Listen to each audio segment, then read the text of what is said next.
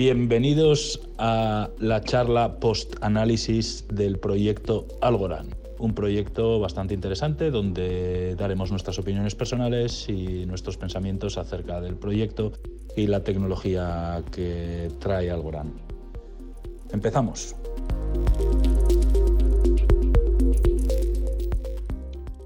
Un proyecto pensado por y para, eh, sobre todo el último enfoque que le han dado, por y para las empresas, las instituciones, los gobiernos, eh, pero igual que Cardano. ¿Te acuerdas que Cardano lo hemos dicho Es un montón que de veces? me lo has quitado de la boca. Este, te te iba a decir, este va a competir codo con codo por este tipo de instituciones con Cardano.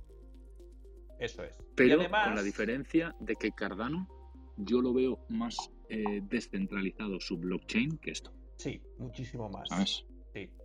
Que todo puede ser, Claro. que, que- pero, pero, pero Cardano, dile a Cardano, pero Cardano se queda en África, que por eso yo No, creo que inteligentemente se claro. fuera a África. Tú dile ahora al HCBF este que no puede tener una transacción mm, reversible. Claro, O que ha pagado un cliente o suyo y que no Y puede. se ha equivocado. Eso es. Te dice dile- que esa tecnología no le vale. O dile al dólar digital, si lo quieren, si finalmente gente como Algorand, que yo creo que tiene muchas posibilidades de que si no es solo Al, si no es Algorand directamente, es Algorand con no sé quién más que van a hacer el dólar digital, pero que Mikali va a estar allí presente, vamos, me juego casi el pescuezo, entre los sabios que seguramente escogerán eh, para, para poder llevar a cabo ese dólar digital, si no lo están haciendo ya, ¿eh? Em, yo, eh, claro, dile a esta gente que no van a poder eh, bloquear cuentas cuando ellos quieran, por ejemplo. Ya. Ahora Es mismo que, es que yo veo que hay dos actores luchando por este nicho de mercado. De instituciones, gobiernos, bancos, etcétera.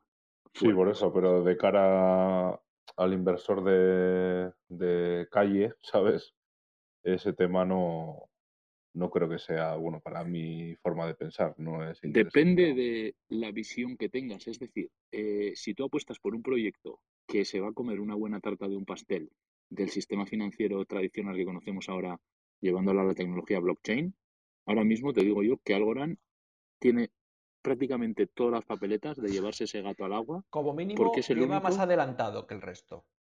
y, no, y es el único que no permite forks, o sea, que se pueden echar atrás las transacciones, que está completamente centralizado para este tipo de empresas lo que buscan, etcétera. O sea, entonces, depende de que si tú tienes una visión y, y dices, "So, yo quiero apostar por un proyecto que realmente va a implementar el sistema financiero actual, van a implementarlo los gobiernos, van a implementarlo este tipo de instituciones que mueven muchísimo, muchísimo, muchísimo dinero, y quiero apostar por ese proyecto, pues tienes muchas papeletas de que se lleven el gato al agua siempre y cuando no venga, yo qué sé, eh, una avalanche, un Hedera, uno de estos, y les saque una blockchain a ellos paralela personalizada. O, como dice Andrés, copien un GitHub y se saquen su propia blockchain. Que son Sí, los riesgos que le veo a este proyecto. ¿Has oído Yonshu? ¿Qué tal, Yonshu? Eh, hola Andrés, Gaiska, ¿qué tal? Garchot, Suri. Yonchu, ¿qué ¿Me escuchan bien, primero que todo? Sí, sí, Perfecto. perfecto. Estupendamente.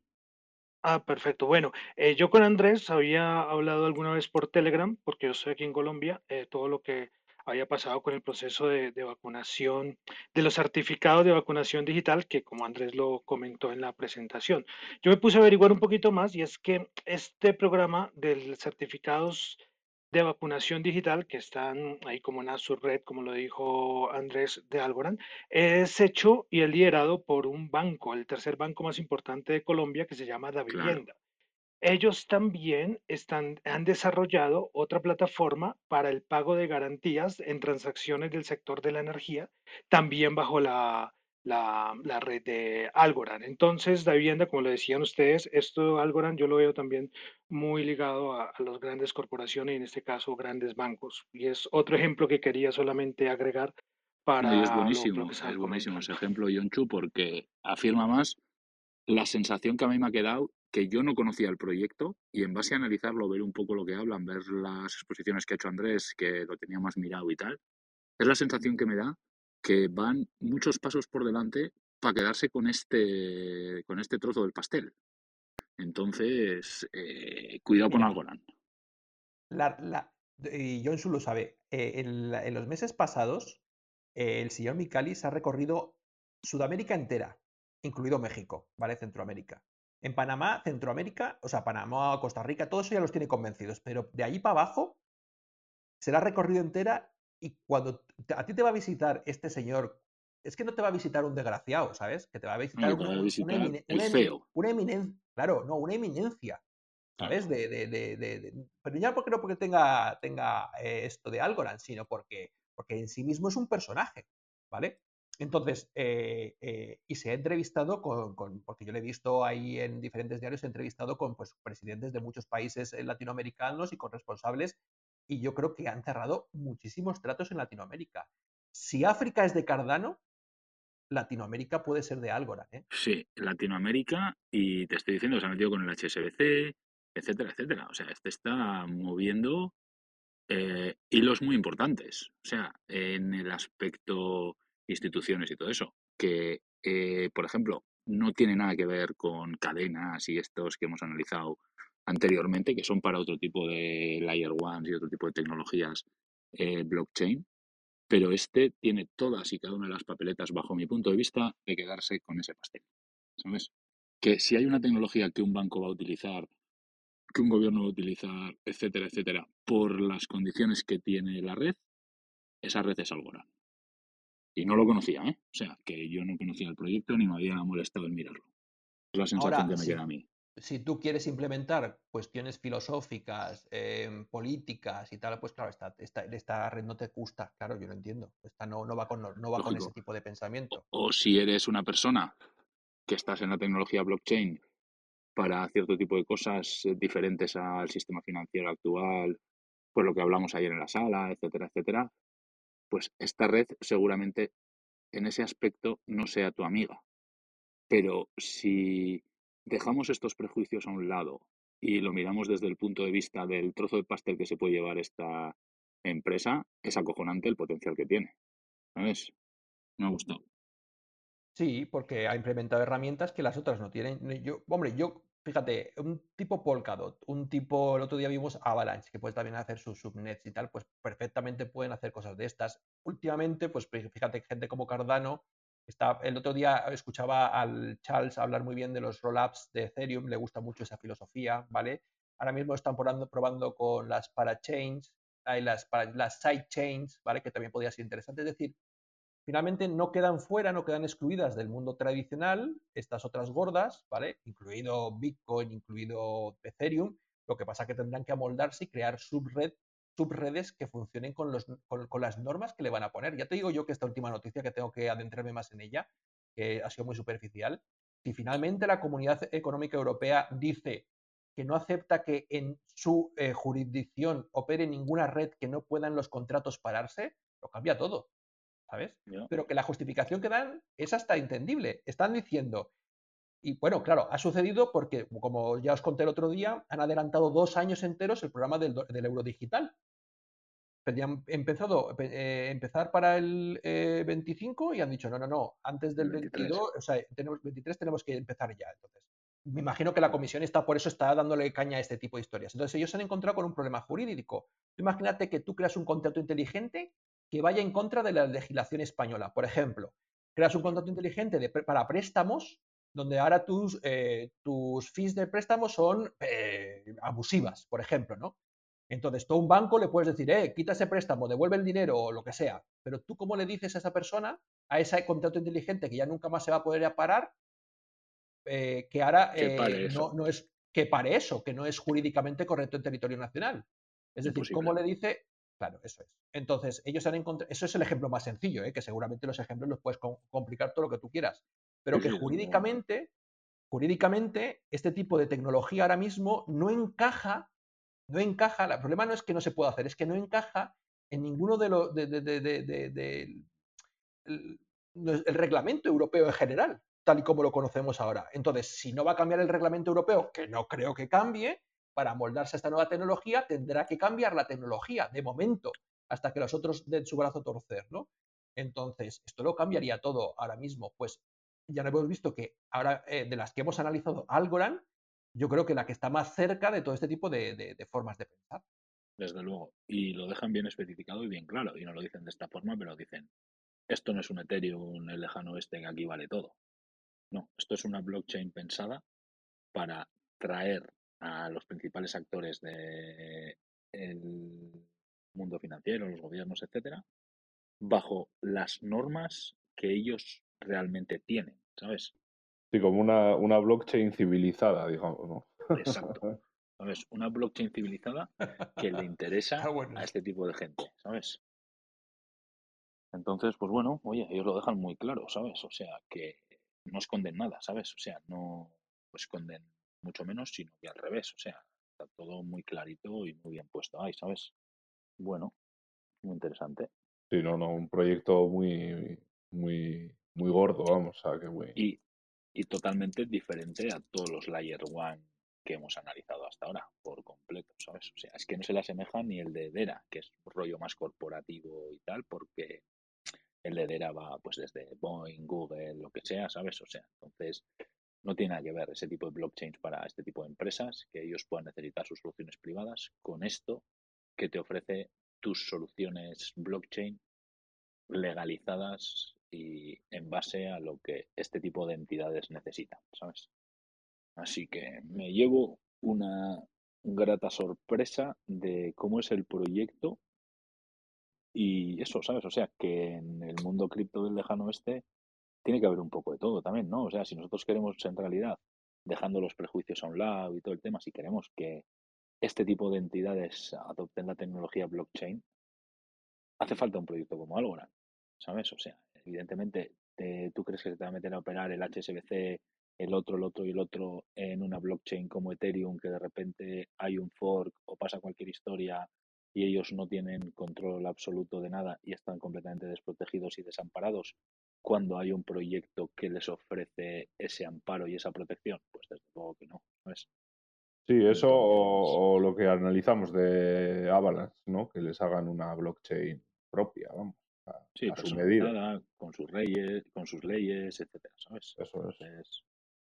pues sí, ¿sabes? O sea, buen proyecto, muy interesante y eso, habrá que tenerlo en el punto de mira, ¿sabes? O sea, que al final, bueno, estamos analizando muchos proyectos Layer One, pero este es completamente diferente. Se me ha quedado por ahí en el tintero. Están, em, aunque nadie lo ha afirmado, pero parece ser que, se rumorea que eh, desde El Salvador eh, están trabajando junto con Algorand en una stablecoin que piensan llamar el Colón Digital. Y entonces parece ser que es, esa stablecoin es la que también ha estado un poquito en su periplo por allí por Latinoamérica vendiendo el Micali para que fuera un futuro, a lo mejor John Su ha escuchado algo, una futura stablecoin exclusiva para todo lo que es el mercado iberoamericano. Y... Bueno, son ideas, son ideas, pero claro, les puedes hacer gracias a que tienes cosas como, como Algorand, porque no me, no me imagino a ciertos países respaldando stablecoin, ¿vale? Eh, amparadas en Ethereum ahora mismo. Claro, eso es a lo que te voy, ¿sabes? Y tú ves este proyecto, me ha venido a la cabeza ahora hablando del Salvador y eso, ¿tú ves este proyecto como una posible amenaza, entre comillas, para que los gobiernos pasen de adoptar Bitcoin como moneda de pago, por mucho que quiera la gente o quieran los maxis o queramos la gente que invertimos en Bitcoin, y apuesten por esto para tirar sus stablecoins, para lanzar sus CDBCs? Yo lo he dicho muchas veces, me da pena por Antonio. Antonio, un saludo de donde quiera que estés, en la frontera con el Líbano. Em, es que con estas, con estas historias. Es que a mí esa sensación me ha venido Bitcoin, a la Bitcoin ¿eh? no va a poder ser moneda de transmisión. Como pincha, como pincha, Garchot, como pincha, macho. No, pero te lo juro que. A 0,001 ¿eh? el fee. ¿Cómo quieres que sea moneda de trans? ¿Sabes? Y en Layer One en, cinco segundos lo tienes en cadena. Es muy difícil competir con eso. sí, no, pero bueno, yo creo que, pueden, es, es otra, o sea, pueden ser, o sea, es otra cosa, me refiero, no sé. E, puede ser refugio de valor.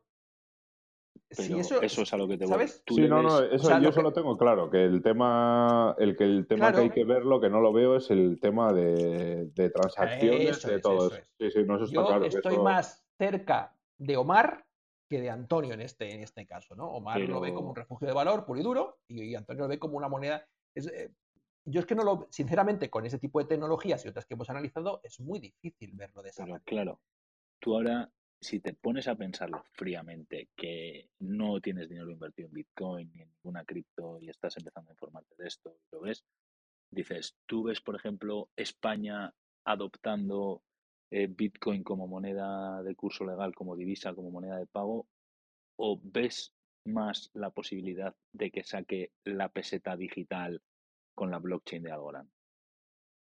¿Sabes? Fríamente, ¿eh? Y sin meterme en el dolor de corazón de me duele por Bitcoin ni historias, sino siendo frío, imparcial y analizándolo desde fuera, ¿sabes?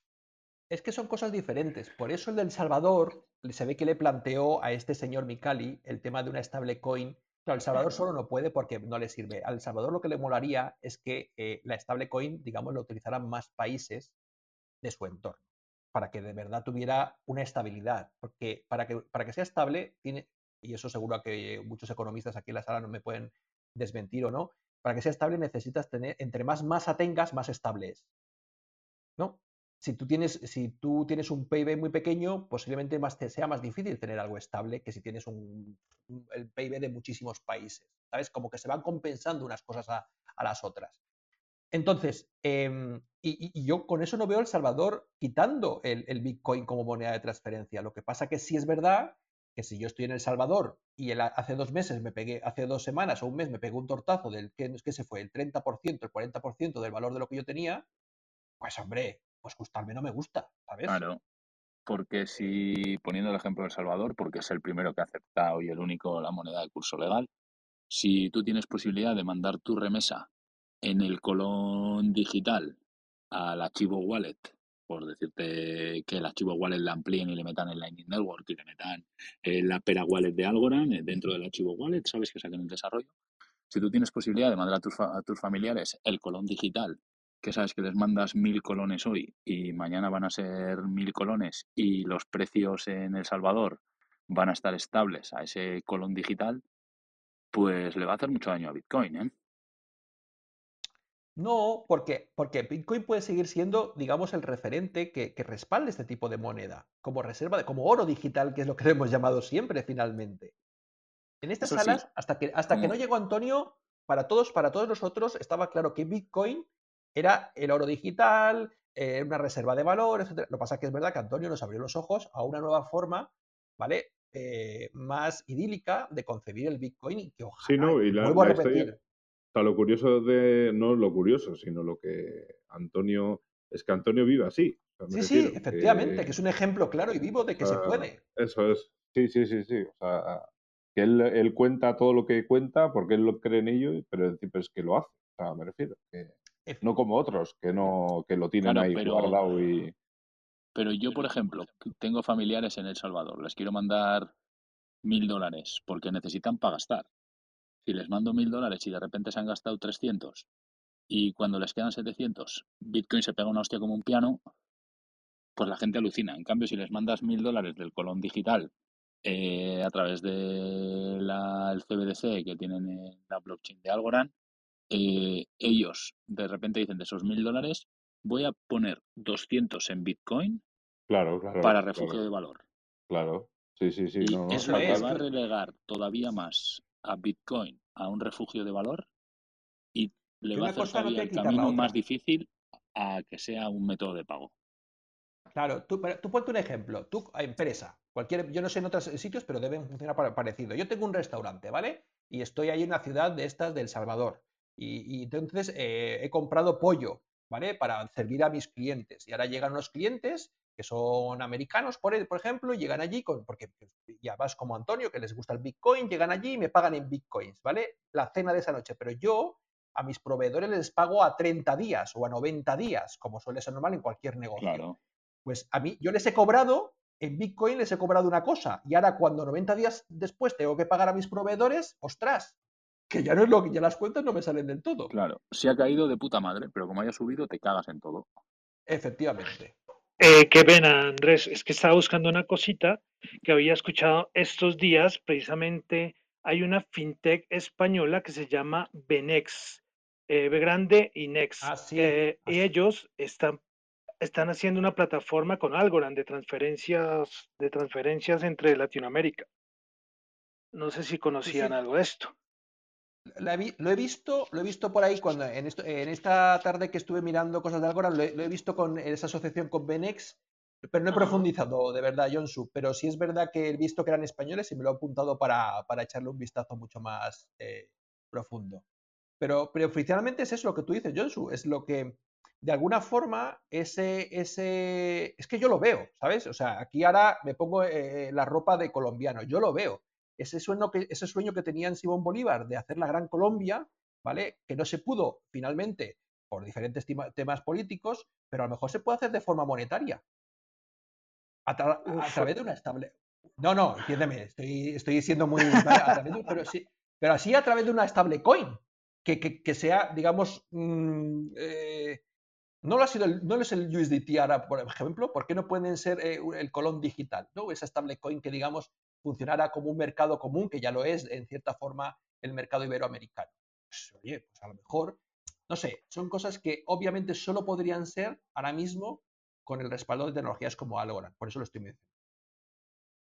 Y es curioso el tema, ¿eh? nos, nos estamos encontrando aquí eh, con dos proyectos, bueno, estamos comparando dos proyectos que están eh, llevados a cabo, desarrollados o lanzados o creados, pensados, como lo queramos decir, por dos grandes genios, Satoshi Nakamoto, que no sabemos quién es, y el que ha desarrollado y el que ha desarrollado Algorand. O sea, por, la, por las edades se tienen que haber cruzado fijo. Seguro, ¿sabes? O sea, seguramente. Entonces, cuidadín, ¿sabes? Que se puede traer una bonita pelea aquí, ¿sabes? está interesante. Yo no sé, Antonio, si lo hubiera, uy, sí, Antonio, si le hubiera gustado esta sala mucho o poco, ¿sabes?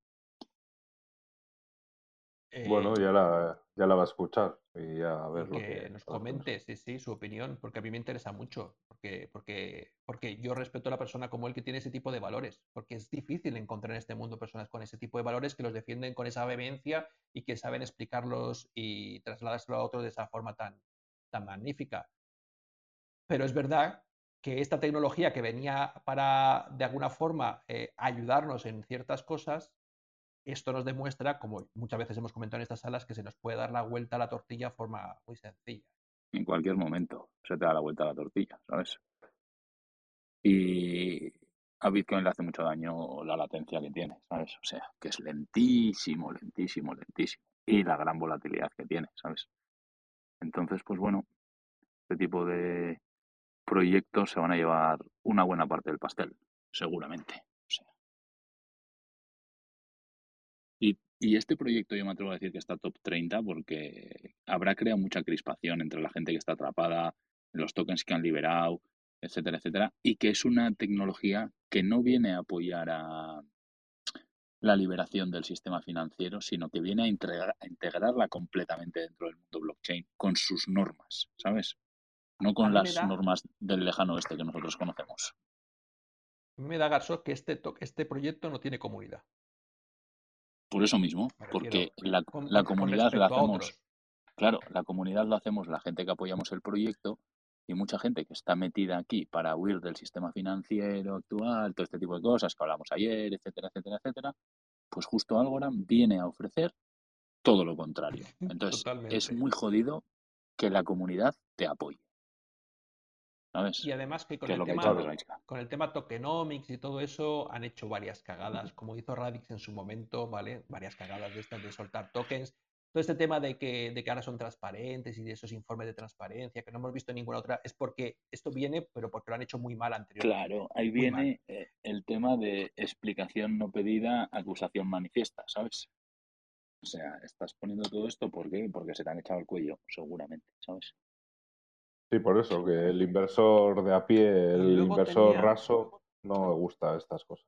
Hmm, luego tenía por ahí otro dato que quiero mencionaros, que era el de, a ver si lo encuentro, el del origen, donde tienen radicadas las empresas. Porque, lo o sea, digamos que la, cadena es de la, de la, de la fundación, eh, que está, está su sede en Singapur, sede fiscal en Singapur.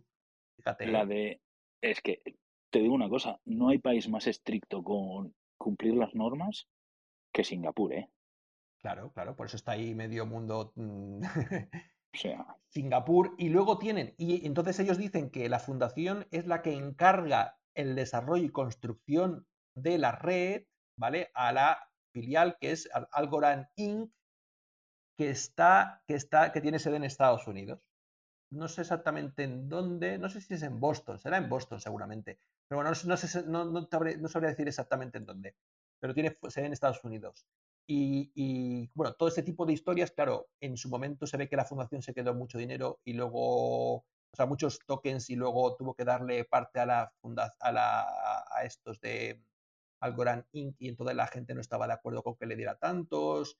Bueno, una serie de historias que hicieron que durante algún tiempo han machacado y han esquilmado completamente a la comunidad con relación a otras comunidades que estamos, por ejemplo, la de Polkadot o la de mm, Cardano, por ejemplo, claro. Ethereum, que parece que son hasta hooligans, ¿no? De sus Claro. redes, pues Es aquí no te encontrarás eso. aquí no tiene esos hooligans, ¿sabes? O sea, aquí sus hooligans van a ser eh, los bancos, los gobiernos, etcétera, de aquí a unos años, ¿sabes? Esos van a ser sus hooligans. La comunidad va a costar mucho que le apoye por este tipo de normas que tiene anti-blockchain que la gente conocemos, la gente de a pie que conocemos de diferentes proyectos y layer ones, y por eso peca de comunidad, de falta de comunidad seguramente.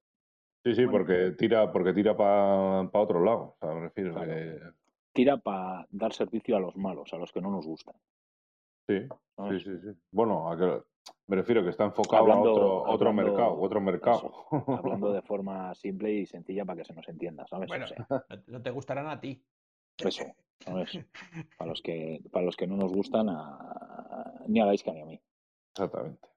Entonces, pero bueno, oye, que yo te digo una cosa, yo no me imaginaba que este proyecto iba a ser así, yo no lo conocía ni mucho menos, y en realidad hace sentido, tiene su sentido, tiene su nicho de mercado y se va a llevar una buena parte del pastel, ¿eh? Eso no tengo ninguna duda que se va a llevar una buena parte del pastel, Sí, sí, sí. ninguna duda. como todos los proyectos tienen que solucionar cosas, porque ya que te- lo que te decía antes, em, eh, el tamaño del, de- de la le- del ledger les, les está creciendo muchísimo. Además, ellos quieren seguir escalando. eh, Tienen un roadmap donde quieren ir a 46.000 transacciones por segundo, pero para hacer eso, precisamente lo que van a hacer es agrandar el tamaño del bloque. Eso que dice Antonio que está fatal, que a él no le gusta nada. Sí. Claro, cuando- no, es verdad, es que cuando tú agrandas el Sí, tamaño un del mega, bloque, un mega, o ¿cómo es? El de Bitcoin, Sí, de- el sí, un tamaño. po- Sí, un mega básicamente. Sí, Eh, es. pero es que cuando tú, aumentas el tamaño del bloque, en realidad estás impidiendo que más máquinas, o sea, tu requerimiento de máquina va a ser mayor. Y entonces estás impidiendo que más descentralizado estés. Pero es que a esta Claro, gente claro. le da igual. a Esto ellos le les da da igual. igual, porque Efectivamente, los nodos son suyos. Claro. eso es. claro. Y luego quieren acelerar el tiempo de bloque. Ahora el tiempo de bloque son 5 segundos. Ya le han dado un plus, por eso está a 4,5 en realidad, más o menos. Y yo creo que en, eh, para llegar a 46.000, pues dicen que eso que estará en torno a los 2 segundos el tiempo de bloque. Con lo cual, eh, en realidad, se equiparará a Avalanche en el momento en el que eh, agranden, eh, aceleren el tiempo de bloque porque irá la transacción a cadena en 2 segundos también. O sea que van por ahí todos más o menos, por la misma, por la misma la Sí, no, y encima, y encima tienen, o sea, me refiero que el equipo que tiene detrás, vamos, es eh, de lo mejorcito. Entonces, pues eso tienen, tienen a favor. A mí, ya te digo, me ha sorprendido y yo creo que este proyecto va a empezar a traccionar en cuanto estén todos los tokens en el mercado. Tendría todos los tokens liberados, ahora tiene el Sí, 60%, me parece. sí. Ya cuando estén todos los tokens funcionando, ya Mm. empezará. Sí, pero bueno, de cara, de cara al inversor, ¿cuánto, qué recorrido le queda o qué, sabes? No sé, no sé, eso habría que mirarlo parte- mejor. o- Parte de la base que ahora estamos hablando de una capitalización de mercado de 6 billones de dólares, está top 30, me parece, top 28, una cosa así. Pero claro, eh, si esta tecnología se usa eh, como la está usando Colombia, se mete en otros países, se mete en bancos, se mete en gobiernos, se mete en etcétera, etcétera, etcétera, esto tiene un recorrido de la hostia todavía. ¿eh? Que y como, y igual, como, y como se monte en una CBDC de estas chulas tipo Estados Unidos o algún otro país importante, tras, eso también le va a dar O sea, mucha atracción al proyecto. claro. ¿eh? es a lo que te voy, que yo creo que, eh, bueno, estamos en un mundo cripto que no nos podemos ni hacer una idea hasta dónde puede llegar esto de aquí a 10 años si esta tecnología realmente la adoptan todo este tipo de actores, ¿sabes? O sea, que es a lo que te voy, ¿eh? que el HSBC, todo lo que lleva en blockchain sea por Algorand, que eh, los bancos de Estados Unidos lo mismo, que los bancos de Europa lo mismo, que tal, que cual. O sea, estamos ante una magnitud de un proyecto que no sabemos dónde puede llegar. Sí, que un mes en este mundo es como un año normal. Claro, y este salió en 2019, lleva dos años y medio aproximadamente, ¿sabes?